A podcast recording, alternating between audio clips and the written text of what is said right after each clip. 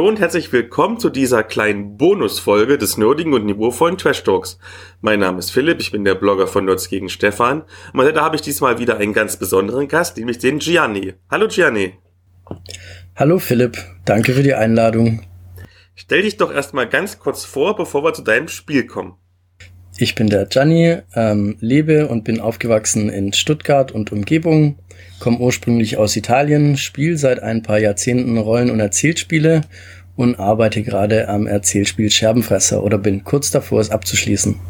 Dein erstes eigenes Rollenspiel, was ja bis Ostern in der Vorbestellung ist, trägt den Namen Scherbenfresser. Erstmal so ganz grob für die Hörerinnen und Hörer, die das noch nie gehört haben. Worum geht's? Scherbenfresser ist ein Erzählspiel, das auf One-Shots ausgelegt ist. Das bedeutet, man spielt eine Geschichte an einem Abend zu Ende, braucht sich auch vorher nicht groß darauf vorbereiten. Inhaltlich geht es darum, äh, dass die Spielerinnen und Spieler gemeinsam einen unfassbaren Schrecken überstanden haben und deren Erinnerungen sind jetzt in Scherben zerborsten. Nach und nach finden sie heraus, was geschehen ist und währenddessen bahnt sich eine ferne Bedrohung an. Das ist dann der Scherbenfresser. Das ist das, was die Überlebenden einholt, wenn sie denken, es wäre längst vorbei. Mal eine ganz provokante Frage am Anfang gleich. Ich habe gelesen, dass man mit Scherbenfresser ungefähr 500 verschiedene Szenarien darstellen kann. Daraus schließe ich, dass die Regeln jetzt nicht ganz gezielt auf ein ganz spezielles Szenario ausgerichtet sind, meinetwegen Fantasy-Horror, sondern eher Setting-offen. Darum meine Frage, warum hast du ein eigenes System entwickelt, anstatt beispielsweise ein Abenteuer zu schreiben für eines der zahlreichen anderen Horror-Erzählsysteme wie Call of Zulu oder Dread? Oder anders gefragt, was macht Scherbenfresser denn so besonders und einzigartig? Das ist eine sehr gute Frage, weil es gibt sehr viele tolle Systeme da draußen. Äh, ich habe für Scherbenfresser ein eigenes System geschrieben oder eigene Mechanismen entworfen, weil ich wollte, dass sich alles um den Kern der Geschichte dreht. Ähm, die meisten Rollenspiele simulieren ja eine bestimmte Welt, wie bei Cthulhu, und die Geschichte entsteht durch die Interaktion zwischen Spieler und Spielleiter. Bei Scherbenfresser ist es so wie bei vielen Erzählenspielen, dass die äh, Regeln darauf zugeschnitten sind, dass der Rahmen einer bestimmten Geschichte entsteht, die die Spieler dann äh, mit eigenen Ideen füllen können. Und mir war das wichtig, ähm, eine bestimmte Geschichte zu erzählen oder einen bestimmten Rahmen anzubieten. Und den hat vorher so keiner angeboten. Deshalb wollte ich das passend zueinander machen. Der Fluff und der Crunch sollten sich einfach so weit wie möglich decken. Dann lass uns mal ganz gezielt auf die Spielmechaniken eingehen. Wie funktioniert denn so eine Partie Scherbenfresser ganz genau? Also beispielsweise, was für Würfel brauche ich, wann und wie oft würfel ich? Also Scherbenfresser ist ein Erzählspiel, das sich in verschiedene Szenen teilt. Das sind bis zu sechs im Gesamten. Ihr braucht auf jeden Fall W6 und davon braucht jeder Spieler zwei bis vier Stück. Die braucht man aber gar nicht zu oft im Spiel. Das Spiel ist nämlich in verschiedene Szenen eingeteilt und die verlaufen immer jeweils in zwei Phasen. Erst begegnet man einem Hindernis, das man gemeinsam überbrückt. Also zum Beispiel man erwacht in einem Raumschiffwrack, das vor sich hin brennt und schafft es dann, sich gerade noch zu befreien und zu entkommen. Für den Teil des Spiels ist dann auch überhaupt kein Würfelwurf nötig. Das spielen gemeinsam das Schicksal, so nennt man den Spielleitern, mit den Überlebenden aus. Sobald man äh, dann dem Hindernis entkommen ist, äh, kommt man in die Entdeckungsphase der einzelnen Szenen. Und da geht es dann darum, Entdeckungen zu machen, die einen darauf hinweisen, was passiert ist und was vielleicht noch auf die Überlebenden zukommen kann. Und da kommen dann die Würfel ins Spiel, weil da geht es dann darum, im Griff zu behalten, nicht zu verzweifeln an den Dingen, die man entdeckt. Es wird nämlich immer schwieriger mit jeder Entdeckung, nicht in die Verzweiflung zu verfallen und vielleicht kann man das Ruder auch rumreißen und die Szene mit Hoffnung beenden, sodass man mit einem hoffnungsvollen Ton aus der Szene geht und dadurch auch mehr Scherben zusammenfügt. Die Scherbenmarker sind ziemlich wichtig für das Spiel. Sie stellen die Erinnerungen dar, die auseinandergefallen sind von den Personen und man fügt sie nach und nach zusammen. Mit jeder Entdeckung, die man macht, fügt man Scherben zusammen und eben auch, wenn man Hoffnung schöpft. Und je mehr Scherben man im Laufe des Spiels zusammenfügt, desto mehr Chancen hat man gegen den Scherbenfresser am Ende.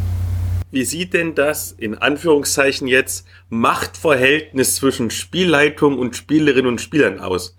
Also ich frage deshalb, weil ich im Interview mit meinem lieben Bloggerkollegen Würfelheld gelesen habe, dass man Scherbenfresser auch ohne Spielleitung spielen kann. Aber da frage ich mich natürlich jetzt, ob das nicht dann nur ein Alibi-Posten ist. Sehr gut. In den Hindernisphasen hat man eine klassische Aufteilung zwischen Spielern und Spielerinnen und der Spielleitung. Das bedeutet, die Spielleitung entscheidet, wann ein Hindernis überwunden ist, welche Herausforderungen sich den Überlebenden stellen und wie deren Reaktionen ausfallen, also ob, ob deren Handlungen gelingen oder nicht. Die Spielleitung kann natürlich, wenn sie total aktive Spieler hat und äh, die gerne erzählen und auch Dinge erzählen, die zur Story passen, denen die Erzählrechte übergeben in bestimmten Momenten, wo sie denkt, okay, das dient der Geschichte. Ich würde sagen, wie in jedem anderen Rollenspiel, wenn es in dem Moment passt. Äh, es ist nicht so, dass man es ohne Spielleiter spielen kann, es ist so, dass man es mit wechselndem Spielleiter spielen kann. Das bedeutet, äh, von Szene zu Szene wechselt die Rolle der Spielleitung. Zentral für die Spielleitung ist auszuwählen, welchem Hindernis begegnen die Überlebenden und wann ist die Hindernisphase beendet.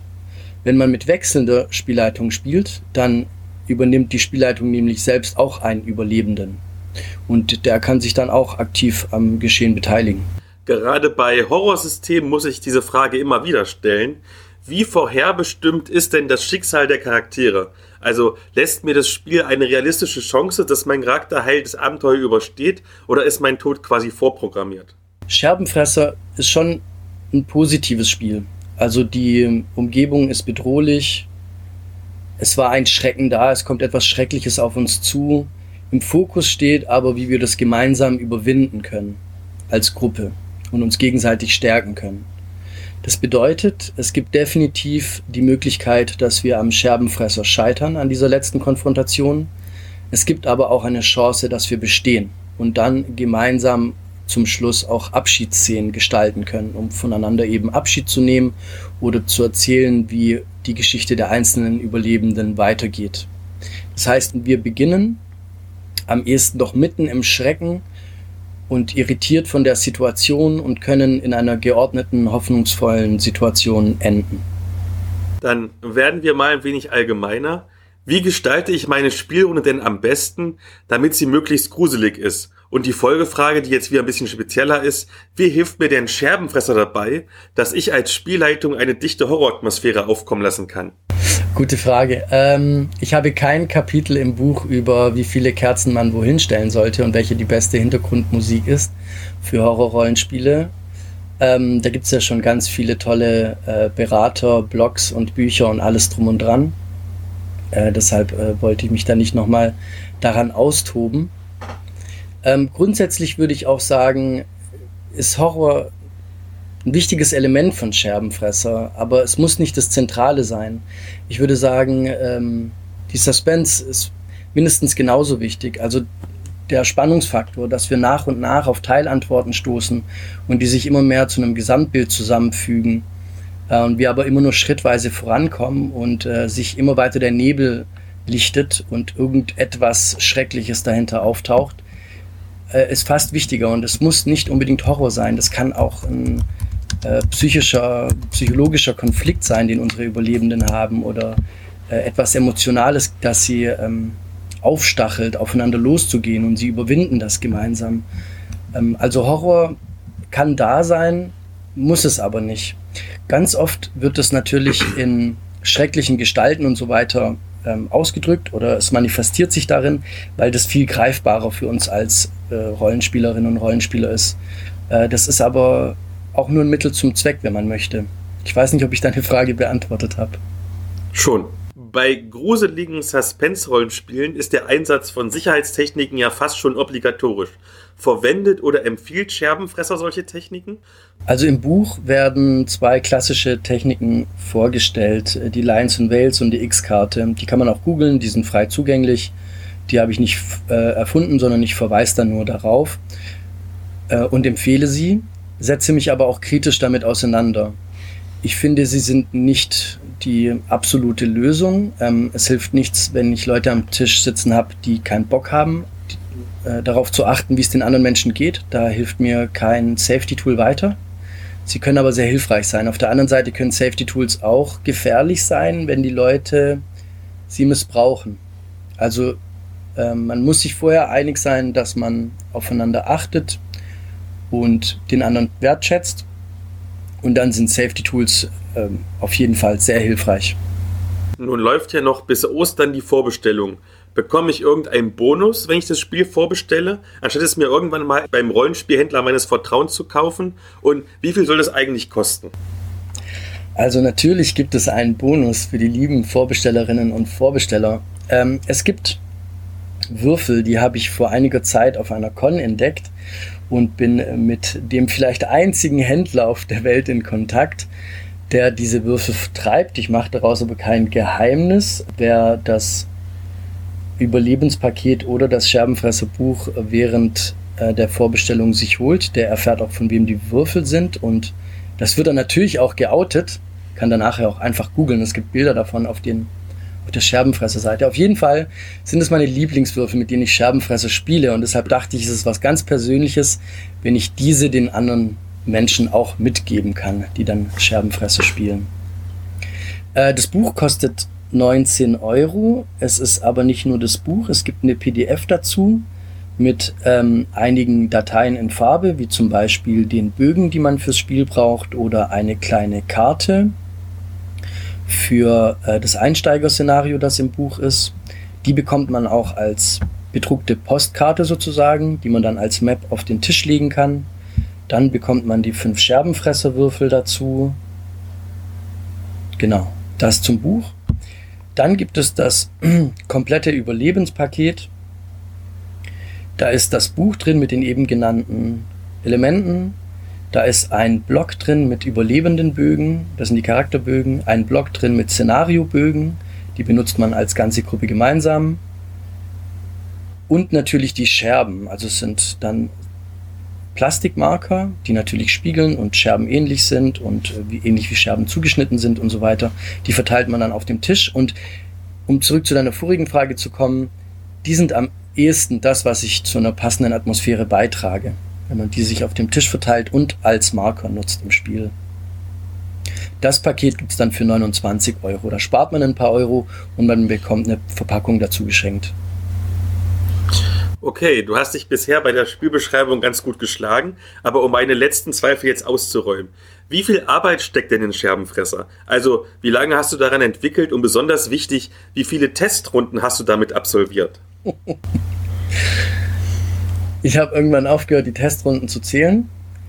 Ich weiß nicht, wie viele Testrunden ich gemacht habe. Ähm, ich habe nur alle, mit denen ich Testrunden gemacht habe, gebeten, mir den überlebenden Bogen zurückzugeben und äh, mir ihren Namen drauf zu schreiben und wenn sie wollen auch ihre E-Mail, wenn sie erfahren wollen, wann das Ding erscheint oder so.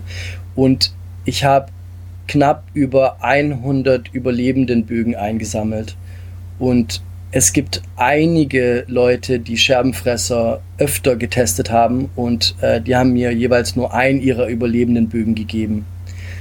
Ähm, ich habe es zwei Jahre lang entwickelt. Ich hatte nach einem Jahr ein Regelbuch fertig, habe mit einigen tollen Menschen darüber gesprochen und äh, die fanden es mal besser, mal schlechter, aber hatten so ein paar Kritikpunkte, die mich kirre gemacht haben. Also bin ich nochmal zurück und habe noch ein zweites Jahr dran gebaut.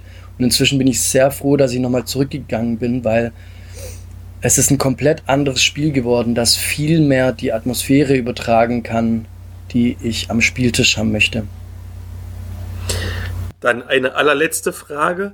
Wenn ich jetzt mein eigenes Erzählrollenspiel entwickeln wollen würde, hättest du da ein paar Tipps und Tricks für mich? Ich weiß nicht, ob die auch bei anderen Menschen funktionieren. Was mir sehr äh, gut und früh geholfen hat, ist, ich habe in einer Handvoll Sätze den Kern meiner Geschichte ausgedrückt.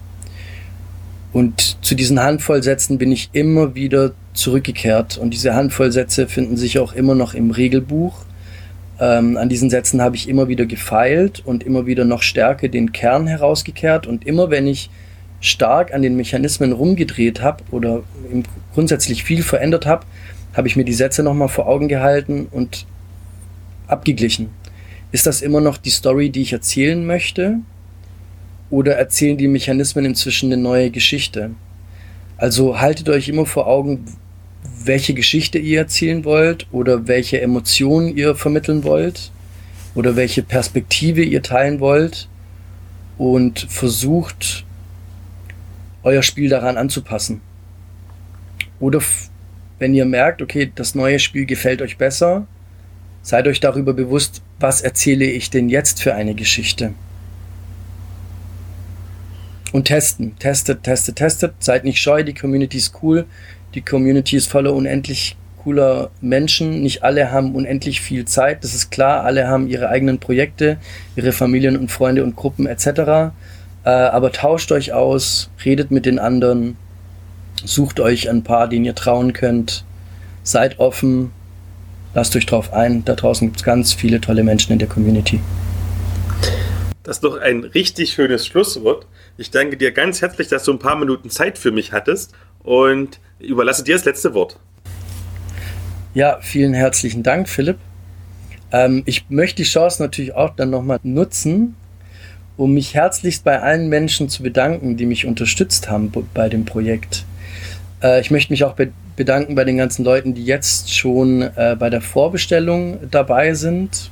Ihr macht mir Mut, dass das die richtige Entscheidung war, damit nach draußen zu gehen. Ich freue mich auch schon super, euch am Spieltisch zu begegnen und ja, wer möchte, schaut mal vorbei auf www.scherbenfresser.de. Inzwischen gibt es auch ein Actual Play. Das dauert nur eine Stunde. Es ist kein absolutes Profi-Ding, aber vielleicht kann es äh, euch etwas unterhalten. Ja, und dann kann ich euch nur empfehlen, findet euch selbst, bevor es der Scherbenfresser tut.